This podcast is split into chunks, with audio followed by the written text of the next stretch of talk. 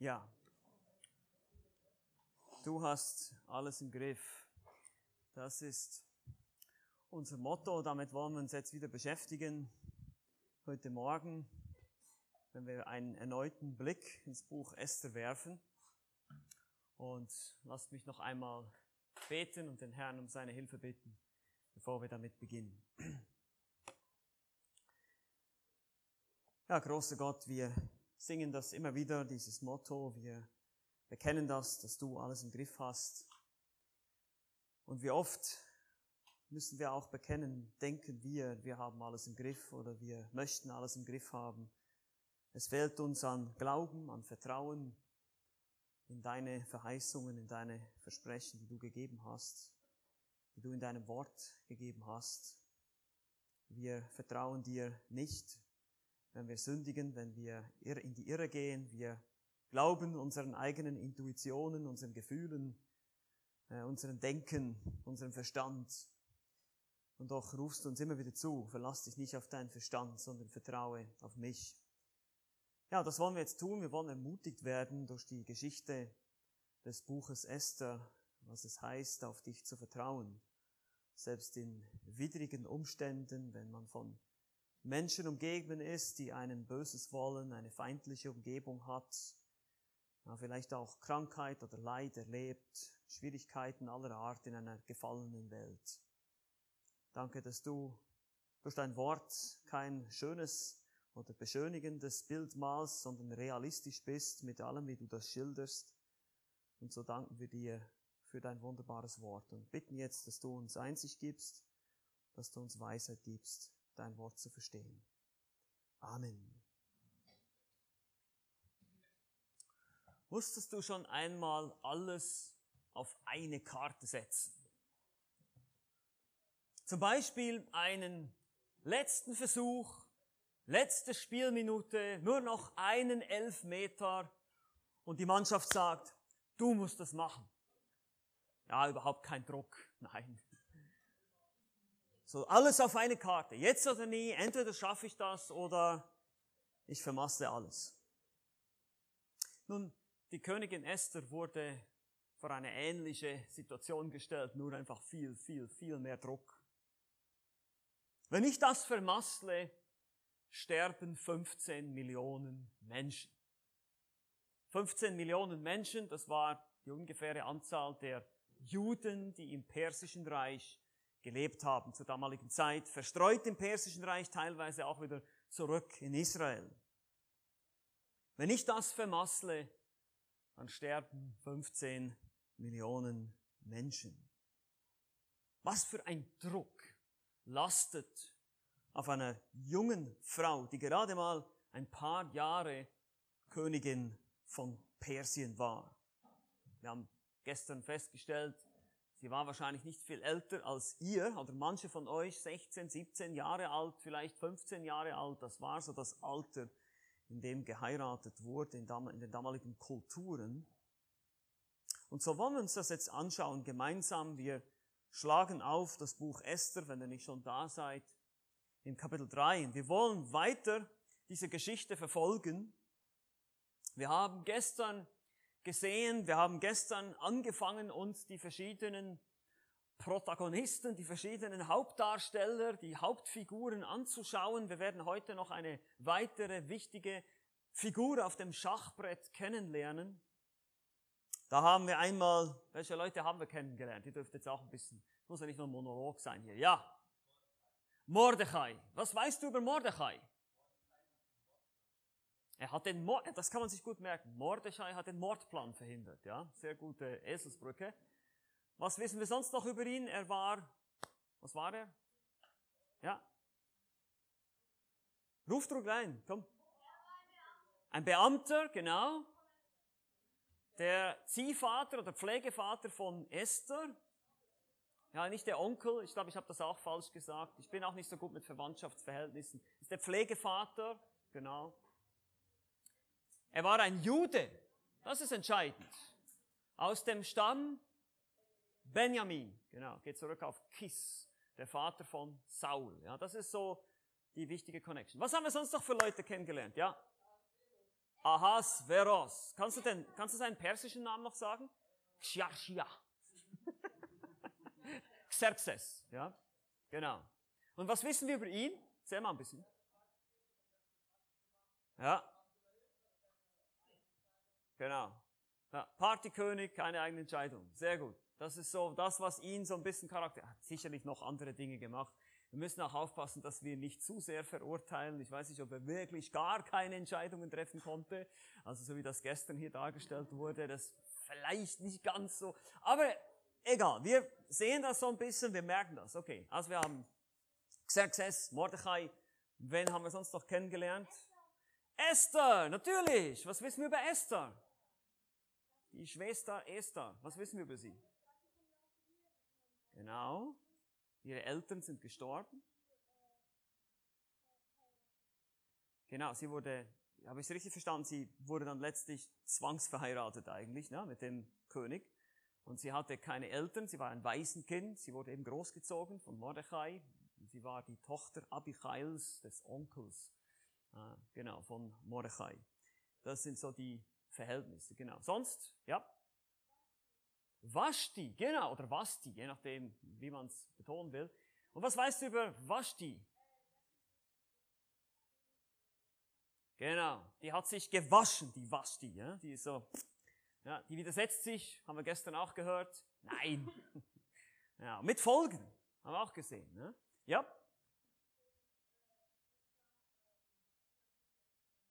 Genau, sondern Hadassah. Ja, das heißt Myrte. Ja, aber sehr gut, hat sich noch erinnert. Esther, das war ihr persischer Name. Eventuell geht es zurück auf den, die Göttin Ishtar, ja, das Ishtar-Tor in Berlin kommt euch vielleicht irgendwie bekannt vor. Genau, das haben wir gesehen. Diese verschiedenen ähm, Darsteller oder Figuren wurden uns vorgestellt.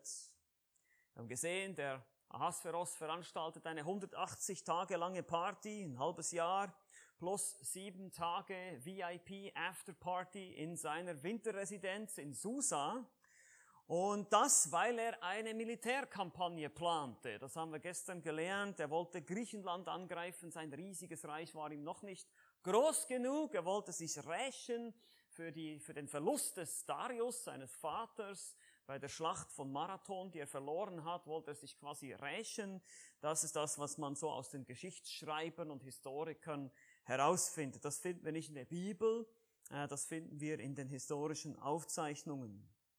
Und so kommt es dazu, dass eben diese Party steigt. Die Königin Vashti weigert sich, sich zu präsentieren von einer, vor einer Horde betrunkener Männer und das hat Folgen. Sie verliert ihren Thron.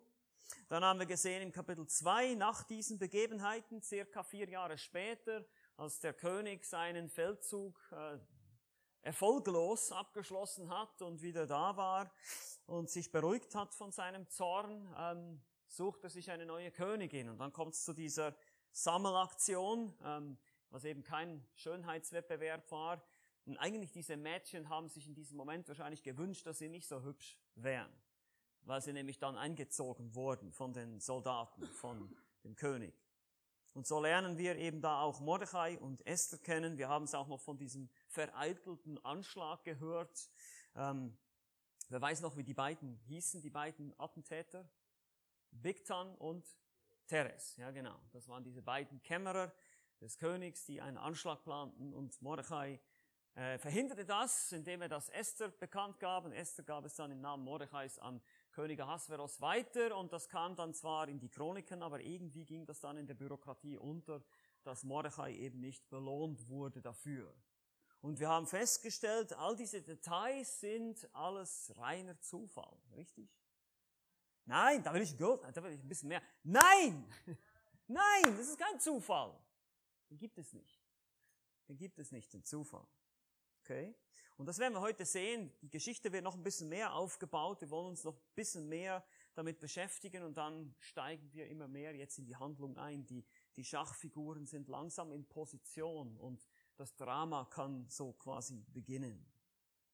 Kapitel 3, Vers 1. Und jetzt dürft ihr wieder in eure Bibeln schauen und lesen. Hier heißt es, nach diesen Begebenheiten. Seht ihr, das sind immer so wichtige Markierungen in einem Kapitel oder einem, eine, eine Schrift. Wir haben das in Kapitel 2, Vers 1 schon gesehen, nach diesen Begebenheiten oder in Kapitel 1, wo es heißt, und es geschah in den Tagen des Ahasveros. Und jetzt haben wir auch wieder so eine Art Szenenwechsel hier. Nach diesen Begebenheiten erhob der König Ahasveros Haman, den Sohn Hamedatas, den Agagiter, zu höherer Macht und Würde und setzte ihn über alle Fürsten ein, die bei ihm waren.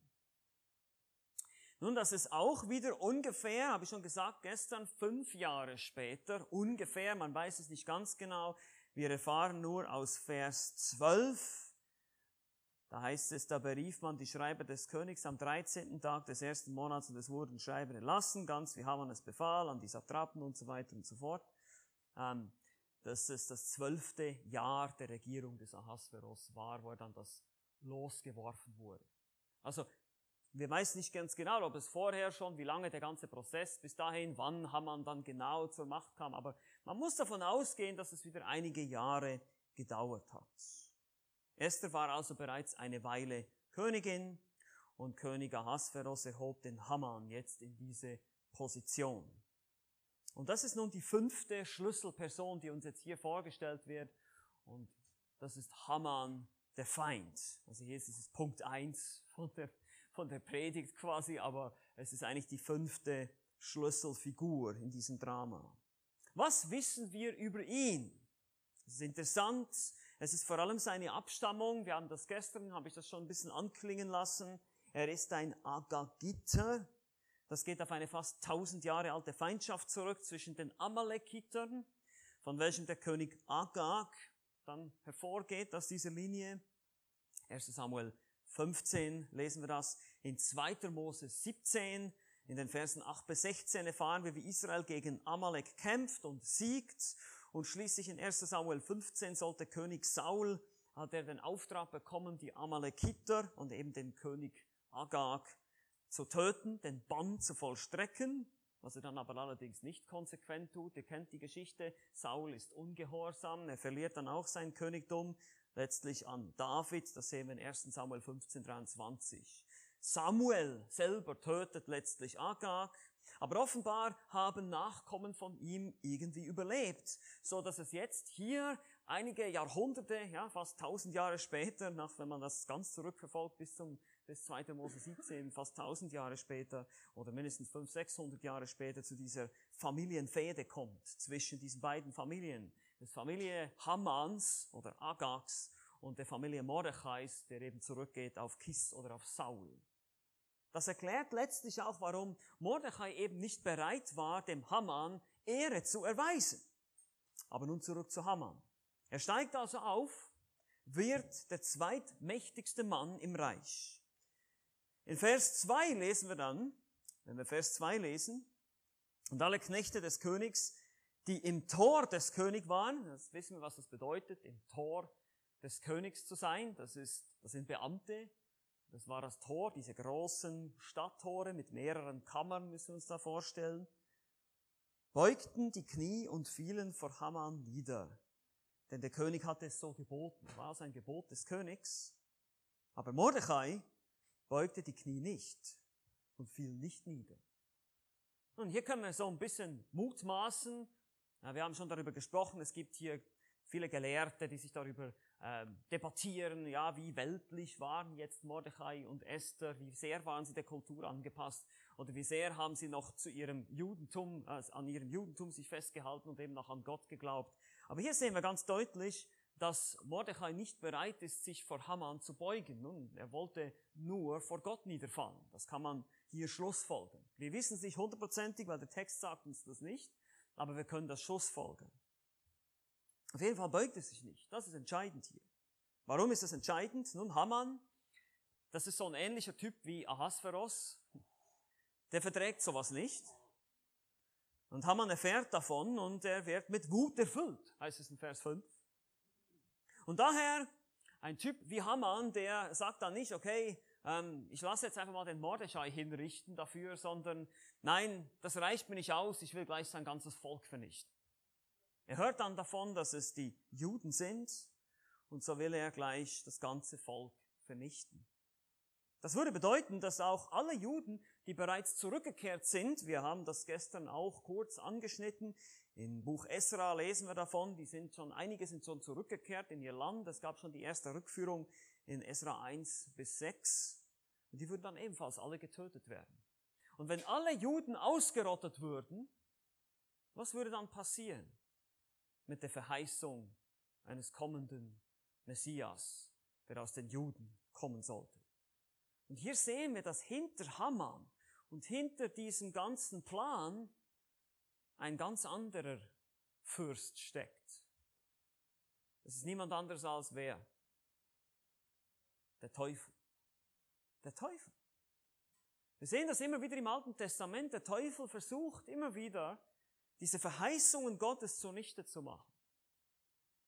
Die Linie Davids auszurotten, weil er wusste, aus der Linie Davids würde der Messias kommen.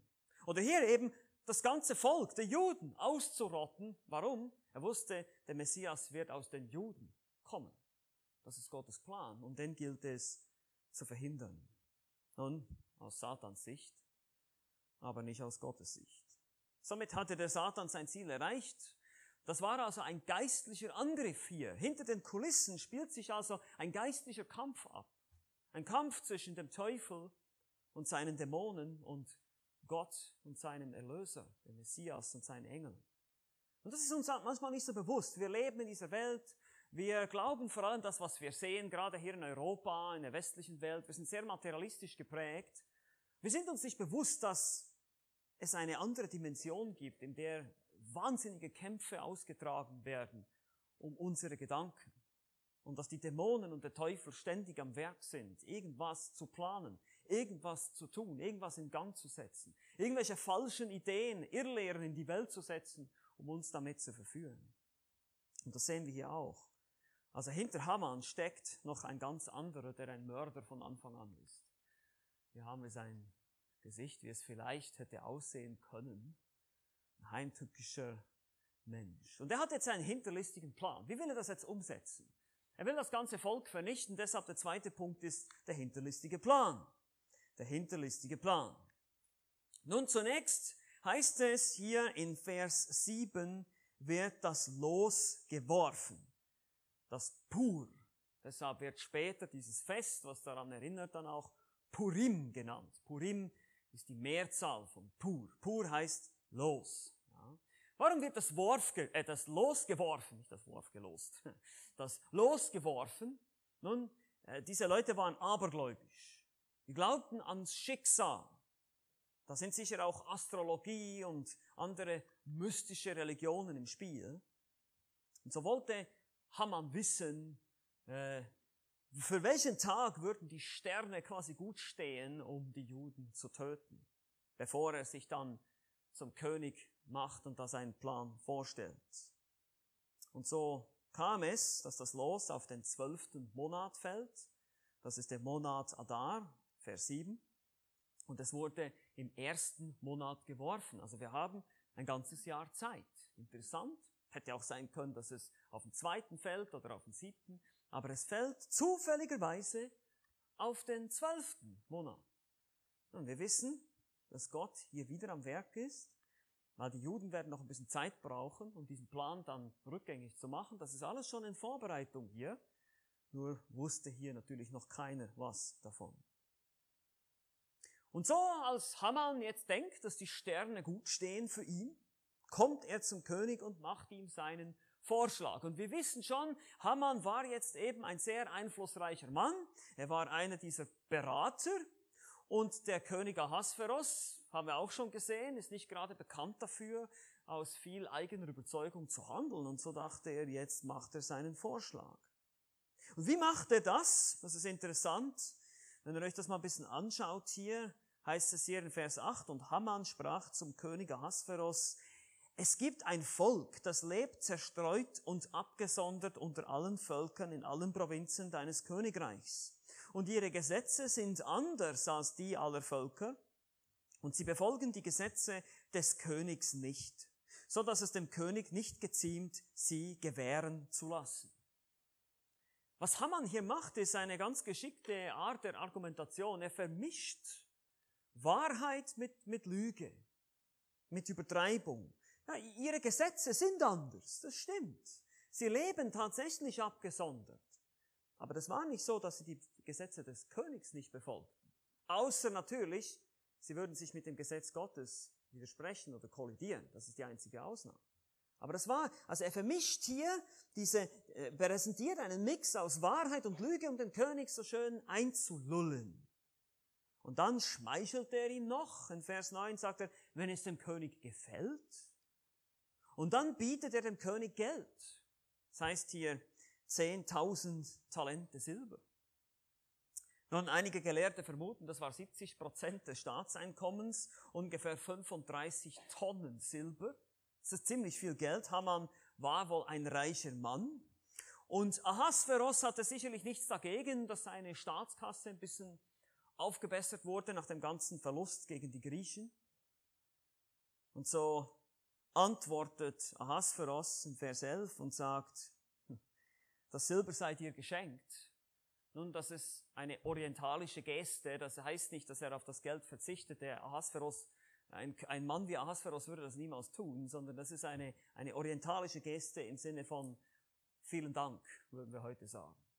Ja, das ist einfach so, hat man das damals gemacht in der damaligen Kultur. Wir sehen das zum Beispiel bei ähm, Ephron, der Hethiter, gegenüber Abraham, 1. Mose 23. Da sagt er auch, ja, 400 Shekel Silber, was ist das zwischen mir und dir? Und zuerst sagt er ihm, ich schenke dir, schenk dir die Höhle, wo du deine Frau begraben kannst. Aber 400 Shekel Silber, was ist das schon zwischen mir und dir? Damit hat er eigentlich den Preis genannt. Das war eine Art Höflichkeitsgeste, um nicht zu sagen, hey, gib mir mal die Kohle rüber, sondern das war eine Art Höflichkeit in der orientalischen Welt, in der Antike, um das eben so zu kommunizieren. Aber dann sehen wir wieder die schlechte Leiterschaft des Königs. Er kriegt Geld, er kriegt einen Vorschlag und dann zieht er seinen Siegelring ab und sagt, hier bitte, mach mal, geh los. Der Siegelring, der wurde in Ton eingedrückt. Ihr kennt das vielleicht auch von Briefen, die versiegelt werden mit Wachssiegeln. Da wird dann so ein Siegel draufgedrückt. Das ist quasi eine, eine Bestätigung der Autorität, ein Stempel. Hier, du kriegst den Stempel, du kannst in meinem Namen, im Namen des Königs kannst du jetzt entscheiden. Er übergibt ihm einfach die ganze Entscheidung über dieses Volk. Und so hat Haman jetzt menschlich gesehen alle Macht. Es wurde ein Schreiben erlassen, heißt es dann in Vers 12. Übrigens sehen wir hier mal diesen Siegelring ein bisschen und dann eben dieses Schreiben, das dann da reingedrückt wird, dieses Siegel. Es wurde ein Schreiben erlassen und es geht dann in alle Provinzen, in allen Sprachen. Es wurde durch Eilboten versendet, Vers 13. Nun damals, man geht davon aus, die Post, die war nicht so schnell wie heute. Ja. Also brauchte ungefähr 90 Tage, um das in alle 127 Provinzen zu bringen, diese Botschaft. Und deshalb 90 Tage, seht ihr schon, das dauert eine Weile. Ja, ähm, das, nicht, das geht nicht so schnell wie heute. Und jetzt seht ihr auch, warum das Gott schon vorgearbeitet hat hier, dass sie eben zwölf Monate Zeit kriegen. Und dass nun an einem einzigen Tag, dem 13. des 12. Monats, alle Juden, inklusive Frauen und Kinder, einfach so ermordet werden sollen und ihr Besitz geraubt werden darf. Haman hat sich wahrscheinlich erhofft, dieses Geld dann auch wieder reinzuspielen durch die Beute, die er dann erhaschen würde von den Juden, die er abschlachten ließ. Und dann heißt es nur noch, Haman, der war sich seiner Sache so sicher, dass sie sich dann hinsetzten, um zu trinken. Vers 15. Ja, sie setzen sich dann einfach gemütlich hin und alle anderen, sogar heißt es hier, in der Burg Susa waren in Bestürzung. Warum waren die in Bestürzung? Nun stellt euch das mal vor, ihr habt einen König über euch und dann heißt es, dieses bestimmte Volk soll an diesem Tag ausgerottet werden. Nun, es gab auch noch ganz viele andere Völker, die verstreut in diesem Königreich lebten und jeder fragte sich natürlich, okay, wann sind wir die Nächsten? Sind wir vielleicht die Nächsten? die ausgerottet werden sollen. Und deshalb waren alle in Bestürzung, dass es überhaupt ein solches Edikt gab, ein solches Gesetz, eine solche Vorschrift, das war wahrscheinlich etwas noch nie da gewesen ist. Ein Schock für alle. Was lernen wir daraus?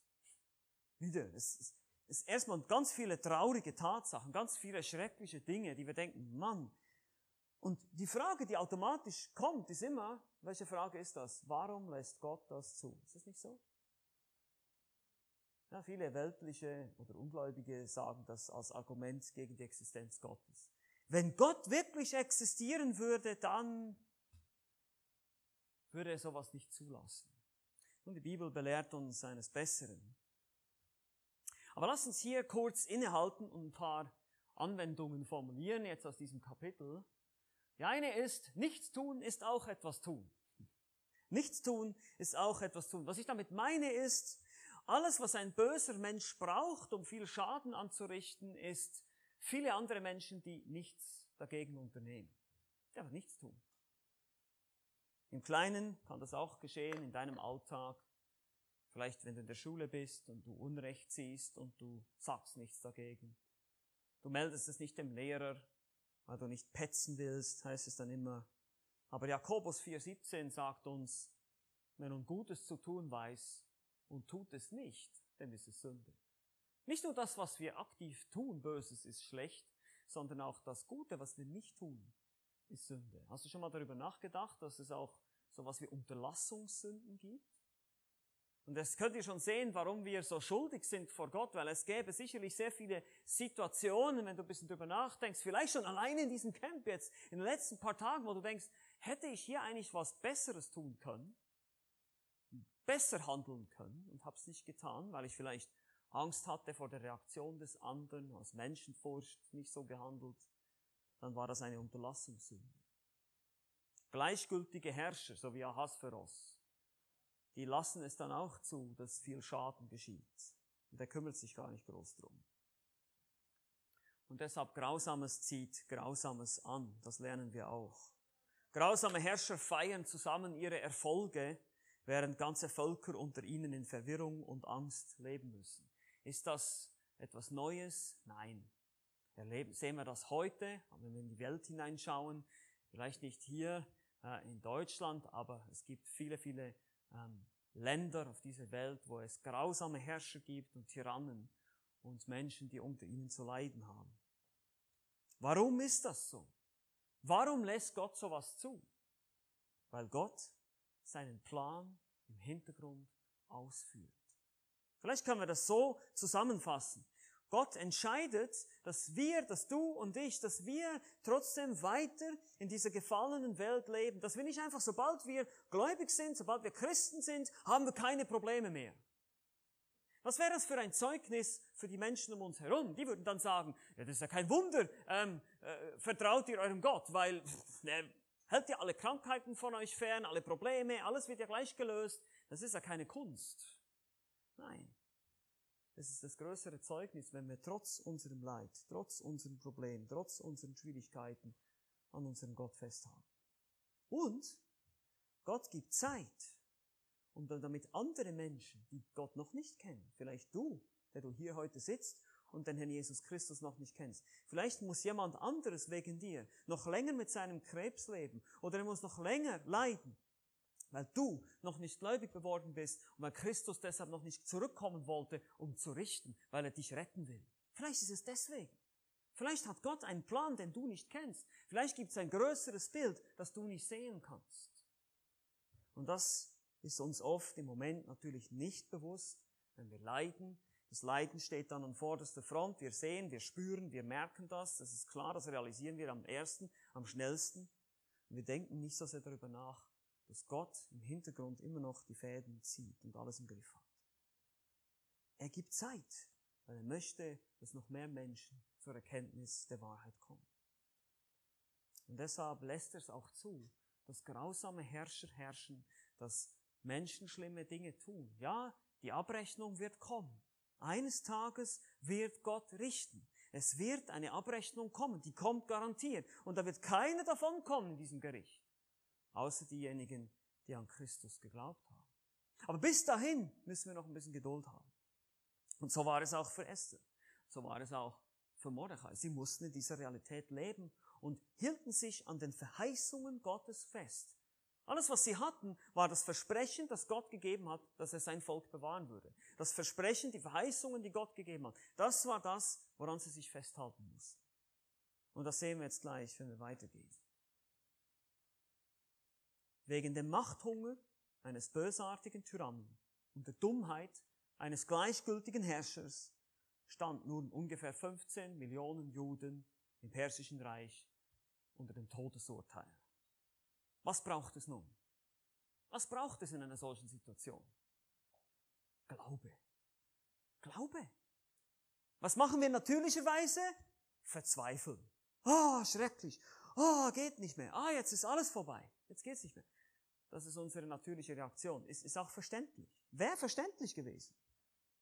Aber nein, wir sehen jetzt hier Mordechais Glaube. Mordechais Glaube. Kapitel 4. Was macht Mordechai? Vers 1. Als nun Mordechai alles erfuhr, was geschehen war, da zerriss Mordechai seine Kleider und kleidete sich in Sack und Asche und ging in die Stadt hinein und klagte laut und bitterlich und er kam bis vor das Tor des Königs. Denn es durfte niemand zum Tor des Königs eingehen, der in Sacktuch gekleidet war.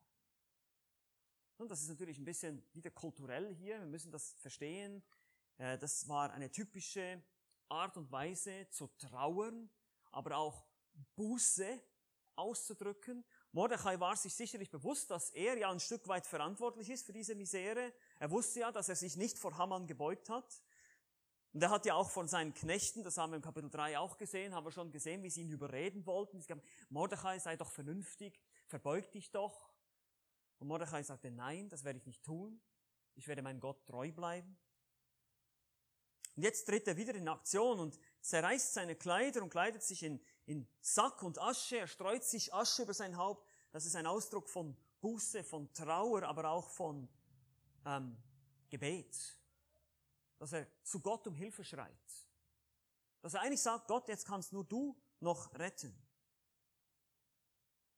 Dieses öffentliche Trauern kam nur bis vor das Tor des Königs. Weiter durfte er nicht. Nun, das war damals auch so wie heute. Die Reichen und die Wohlhabenden würden sich abschirmen vom Elend der Welt. Die wollten nicht, nicht damit in Berührung kommen. Die wollten das nicht sehen. Also sollte er da vor der Tür trauern.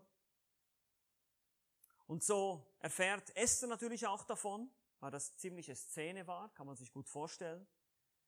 Und Esther hört davon, erschreckt. Sehr heißt es in Vers 4. Das ist vielleicht sogar ein hebräischer Ausdruck für beschämt sein. Sie schämte sich vielleicht ein bisschen. Sie wusste ja vielleicht noch gar nicht, was jetzt hier los ist. Und sie schickt ihm Kleider. Aber Mordechai lehnt sie ab. Er lehnt diese Kleider ab. Er nimmt sie nicht an. So sendet Esther ihren Diener Hattach, sehen wir in Vers 5, um herauszufinden, was denn los war. Und ihr seht schon hier, irgendwie scheint Esther noch gar nicht wirklich gehört zu haben, um was es geht. Mordechai hat sogar eine schriftliche Kopie der schrecklichen Verordnung, heißt es in Vers 8, und wo es um die Vertilgung der Juden geht, in Vers 7, oder äh, die genaue Summe von Silber, die Haman dargeboten hat. Und so fordert Mordechai Esther auf und sagt, geh zum König hinein, um seine Gnade zu erflehen und vor seinem Angesicht für ihr Volk zu bitten. Das ist Vers 8. Hattach, der Diener, berichtet alles Esther. Diese reagiert, indem sie Mordechai an die Etikette des Königshofes erinnert. Die Etikette war, es darf niemand aufgefordert zum König kommen. Wenn er da in seinen täglichen Geschäften ist und da einfach jemand unangemeldet, ohne Termin erscheint, dann war das eine Beleidigung für den König. Und darauf stand die Todesstrafe. Außer, was? Wenn was passieren würde? Das kennt ihr, ja, Ja, wenn er es erlauben würde. Er würde das Zepter ausstrecken, genau. Ihr entgegen, oder der Person entgegen. Wir lesen auch noch, dass Esther sagt, sie wurde seit 30 Tagen nicht gerufen. Das zeigt uns so ein bisschen etwas über die Beziehung zwischen den beiden. Also 30 Tage Funkstille. Und warum Esther das jetzt genau tut und Mordechai daran erinnert, hey, denk daran, wenn ich da reingehe, werde ich sterben. Das sagt uns der Text nicht. Vielleicht war es natürlich auch Angst. Das wäre verständlich, nachvollziehbar.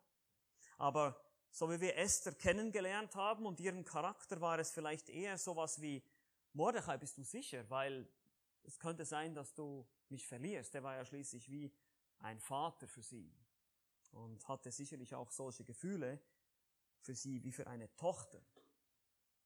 Und so erinnert sie ihn nochmal daran. Mordechai hingegen verstand es wohl eher ein bisschen als Ausrede.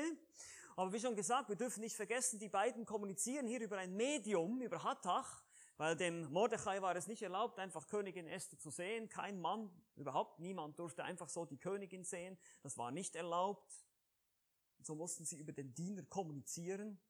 Hier lernen wir sogar noch was über Medien, wie man manchmal sich sogar missverstehen kann, wenn man über Medien textet.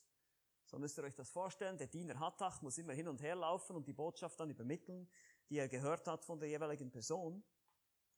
Aber so kommt es hier zur Schlüsselaussage des gesamten Buches. Und die finden wir in Versen 13 und 14. Das ist eigentlich, man kann sagen, es ist wie so ein Schlüsselvers oder zwei Schlüsselverse von dem Buch Esther. Denke nicht in deinem Herzen, so sagt Mordechai hier, dass du vor allen Juden entkommen würdest, weil du im Haus des Königs bist. Denn wenn du jetzt schweigst, so wird von einer anderen Seite her Befreiung und Rettung für die Juden kommen. Du aber und das Haus deines Vaters werden untergehen. Und wer weiß, ob du nicht gerade wegen einer Zeit wie dieser zum Königtum gekommen bist. Und hier lernen wir sehr viel über die Vorsehung Gottes. Und das möchte ich jetzt kurz tun. Ich möchte uns ein paar Lektionen vorstellen, was wir lernen. Wir haben gestern schon darüber gesprochen, die Vorsehung Gottes, dieses beständige Wirken Gottes, welches auf geheimnisvolle Weise alle Ereignisse im Universum zu einem vorherbestimmten Ziel lenkt. Und ich sage bewusst auf geheimnisvolle Weise, weil es ist nicht einfach so, dass wir Marionetten sind und Roboter sind äh, und, und Gott einfach alles vorherbestimmt hat, dass es überhaupt keine Rolle spielt, was ich mache. Aber irgendwie umschließt das alles. Und hier in dieser Aussage lernen wir genau das. Offenbar hatte Mordechai genau diesen Glauben. Also ganz kurz zusammengefasst. Alles verläuft nach Plan. Alles in dieser Welt verläuft nach einem vorbestimmten Plan. Gott lenkt auch das Böse. Und da kommen wir natürlich in ganz schwierige Fragen der Theologie, die wir jetzt heute nicht alle da ausführlich behandeln können. Ich kann euch nur sagen, die Bibel lehrt ganz deutlich, Gott ist nicht der Urheber des Bösen. Gott ist nicht der Urheber, er ist nicht der Autor des Bösen. Aber das Böse gehört zu seinem Plan. So. Wie das zusammenpasst genau, das kann ich euch nicht sagen. Die Bibel sagt es nicht. Aber es passt zusammen. Das kann ich sagen, weil Gott sagt, es passt zusammen. Deshalb glaube ich das. Und deshalb kann man sagen, Gott ist der indirekte Architekt des Bösen. Er hat es eingeplant. Er hat es auch unter Kontrolle. Das sehen wir auch zum Beispiel im Buch Hiob, wo der Teufel auch versucht und kommt und sagt, er will dem Hiob Leid zufügen und Gott erlaubt ihm bestimmte Dinge, aber bestimmte Dinge nicht. Es hat seine Grenzen. Das ist eigentlich beruhigend zu wissen, dass alles nach Plan verläuft. Aber zweitens, Gott benutzt Menschen dafür.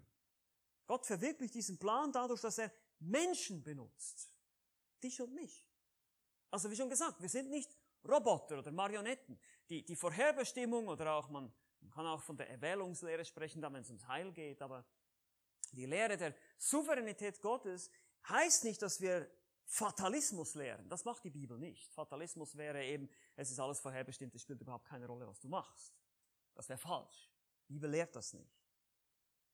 Also es bedeutet nicht, dass wir sagen können, okay, wenn Gott alles vorherbestimmt hat, Gott ist souverän, das ist wunderbar, das ist toll, ich kann mich zurücklehnen, muss überhaupt nichts mehr machen, weil ich muss auch nicht mehr evangelisieren, weil die, die Menschen, die zum Glauben kommen, die werden sowieso zum Glauben kommen, egal was ich mache. Das ist falsch. Das lehrt die Schrift nicht. Nein, nein, nein. Gott wirkt durch Menschen. Und er baut diese Entscheidungen in seinen Plan ein. Diese realen Entscheidungen, die du und ich treffen, für die wir auch verantwortlich gemacht werden. Du wirst eines Tages Rechenschaft abgeben über deine Entscheidung. Du bist verantwortlich. Du kannst nicht sagen, ja, aber Gott, du bist doch souverän, du hast doch das alles vorherbestimmt, ich kann doch nichts dafür. Nein, kannst du nicht sagen. Du bist verantwortlich. Aber jetzt kommt der Punkt, der Clou in der ganzen Sache. Du musst dich entscheiden ob du Teil des Problems oder Teil der Lösung sein willst. In Gottes Plan. Also, wenn du Teil des Problems bist, dann bist du auf der Seite derer, die verloren gehen. Dann bist du auf der Seite derer, die gerichtet werden. Dann bist du auf der Seite der Gefäße des Zorns, wie es heißt in Römer 9. Aber dafür hast du dich entschieden. Das war deine Entscheidung. Oder du bist Teil der Lösung. dann wissen wir, ist es Gottes Gnade. Aber du musst dich entscheiden, du hast Verantwortung. Und jetzt drittens, Gott verwirklicht diesen Plan trotz möglichen Ungehorsam seiner Diener. Nun,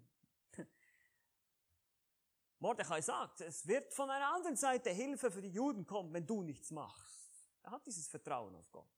Er sagt, Gott wird zum Ziel kommen, so oder so.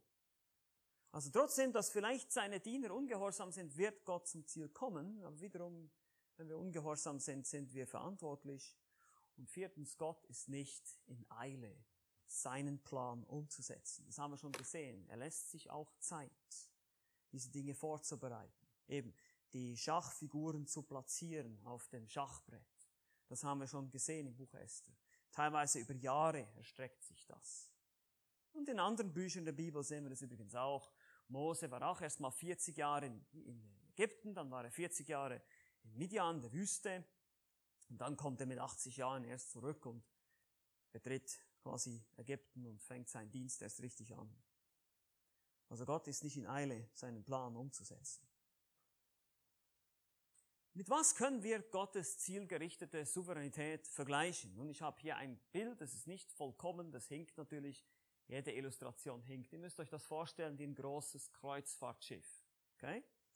Dieses große Kreuzfahrtschiff, das, fängt, das fährt von New York nach Liverpool oder meinetwegen von New York, weiß ich wohin, wo immer ihr wollt, nach Amsterdam, keine Ahnung, irgendeine ha Hamburg, eine Hafenstadt.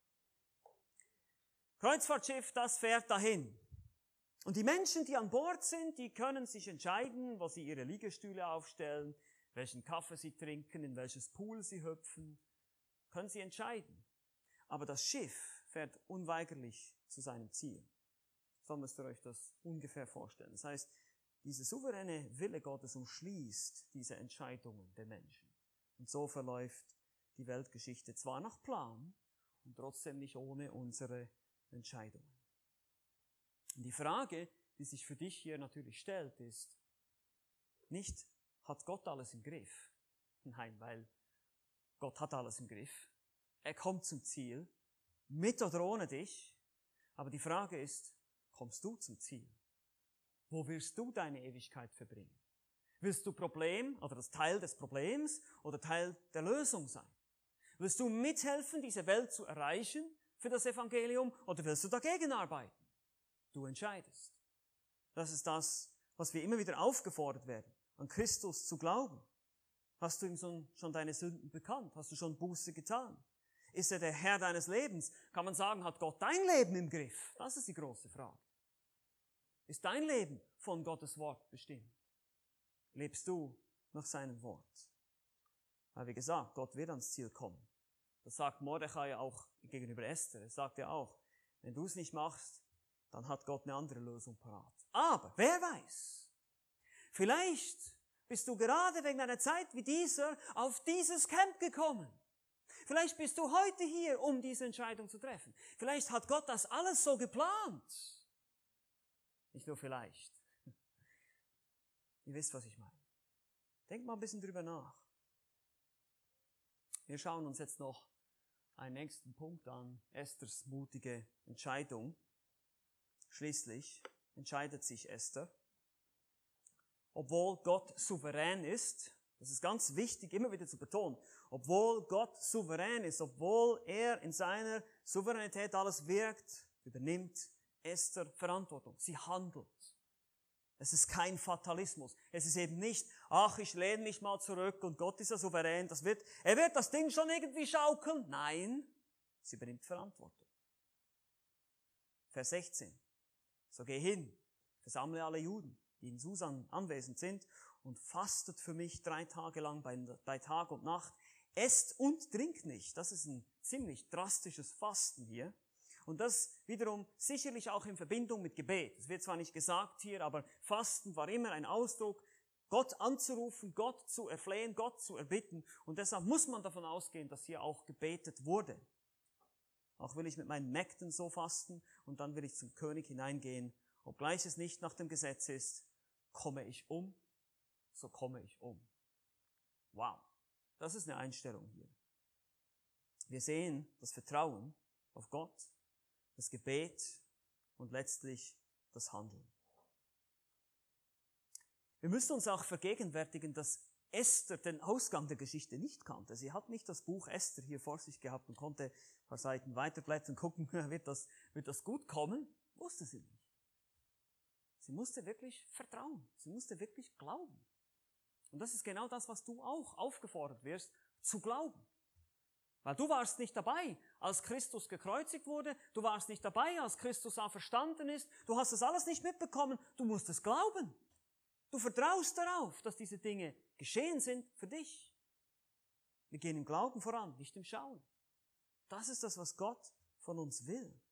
Und das sehen wir auch hier bei Esther. Sie glaubt. Wir haben noch ein paar Anwendungen und zwei, um genau zu sein, die wir noch ziehen können hier und dann werde ich euch in die Bibelarbeiten entlassen. Gott vertrauen, auch wenn alle Zeichen auf Sturm stehen. Das ist schon interessant. Wir hatten gestern Abend diesen Gewittersturm, diese Walze. Es war da nicht so schlimm, aber sah ziemlich bedrohlich aus mit den ganzen Blitzen und so. Ihr kennt das, wenn manchmal die Anzeichen nicht gut stehen. Und hier bei Esther sehen wir genau sowas. Alle Anzeichen, menschlich gesehen, alles stand gegen sie. Alles. Alles. Dass ihre Mission quasi nicht erfolgreich sein würde. Das Gesetz war gegen sie. Gesetz der Meder und Persen. Die Regierung war gegen sie, denn sie sollte mit ihren Volksgenossen hingerichtet werden. Ihr Geschlecht, sie war eine Frau, das sprach auch gegen sie, weil die Frauen waren nicht in einer hohen Position damals, haben wir schon gesehen. Die Einstellung des Königs gegenüber Frauen haben wir auch schon gesehen. Also das stand auch nicht sehr gut. Und der Königshof war wohl auch schon so aufgeheizt auf der Seite Hammans, der der zweithöchste Mann war. Also wie sollte, wie sollte der König Ahasveros ihr Glauben schenken, dass ausgerechnet der beste Mann, den Ahasveros hatte, der schlimmste Typ war, der Feind? Warum sollte er ihr Glauben schenken? Warum sollte er überhaupt das goldene Zepter entgegenstrecken? All diese Fragen müssen trotzdem in ihrem Kopf gewesen sein, aber sie vertraute Gott. Und schließlich sehen wir das Motiv natürlich, die Nöte der Menschen anstatt meine eigene Sicherheit im Blick haben. Das ist, das ist wahres Christsein hier. Das ist Nachfolge. Ich, ich stelle die Nöte anderer, die Bedürfnisse anderer über die meinen. Esther wusste, 15 Millionen Menschenleben stehen auf dem Spiel. Was mache ich jetzt? Bin ich bereit, mein eigenes Leben hinzugeben für diese 15 Millionen Menschen oder es zu riskieren? Sie, es hätte auch sein können, dass der König sie sofort töten lässt und er dann trotzdem seinen schrecklichen Plan ausführt und die 15 Millionen Juden auch alle sterben. Sie wusste es nicht. Sie sah, sie sah nicht die Zukunft. Sie musste einfach vertrauen. Und das ist eine wichtige Lektion auch für uns heute, die wir als Christen leben wollen. Wir müssen lernen, die Bedürfnisse der anderen, die Nöte der anderen zu sehen, wahrzunehmen und dann auch über unsere eigenen zu stellen. Wie wird die Sache ausgehen für Esther? Nun, lasst uns das morgen betrachten. Lasst mich noch beten.